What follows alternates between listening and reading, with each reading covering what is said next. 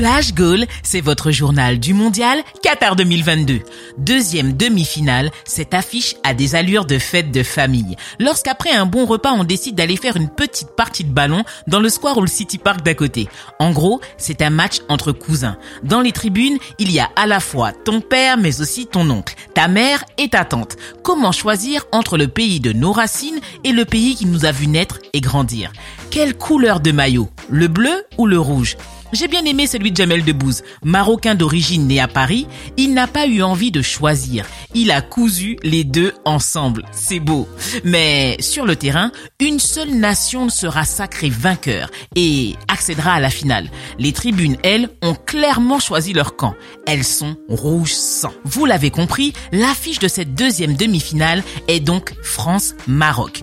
Pendant 90 minutes, tous les liens filiales, d'amitié, de partnership, collègues ou voisins voisin d'en face est mis en suspens. Il y a un drapeau à défendre. Objectif, la gagne. Et ça, les joueurs de Didier Deschamps l'ont bien compris et ne font pas de détails. Dès la cinquième minute, Griezmann crée le déséquilibre et centre dans la surface. Mbappé récupère et frappe fort au point de pénalty. Mais le ballon est contré par deux fois par la défense marocaine, qui pensait dégager, mais finalement Théo Hernandez, bien positionné dans la surface, reprend d'une volée acrobatique majestueuse, permettant aux Français d'ouvrir le score. Un début de match parfait.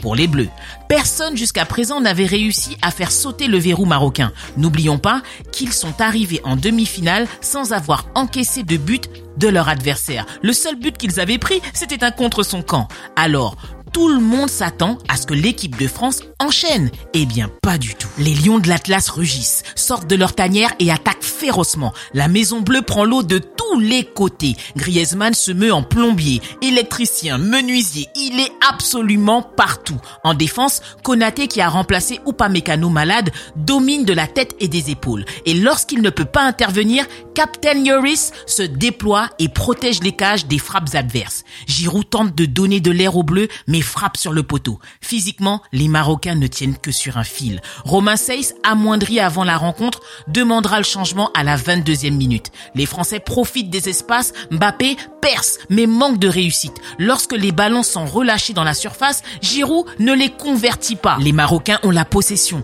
Ils se créent des opportunités sur coup de pied arrêté ou corner, mais Yoris est toujours là. La première mi-temps est en faveur des Bleus, mais au retour des vestiaires, les Marocains jettent toute leur force dans la bataille. Il faut attendre le remplacement de Giroud par Marcus Thuram et de Dembélé par le tout jeune Randall Colomwani pour que le match bascule. À la 79e minute, Thuram, lancé dans la surface, avec Bappé qui dribble quatre joueurs marocains avant de voir sa frappe être détournée mais repris par Colomwani qui touchera son premier ballon et marquera le but du 2-0 pour la France. Le break est fait.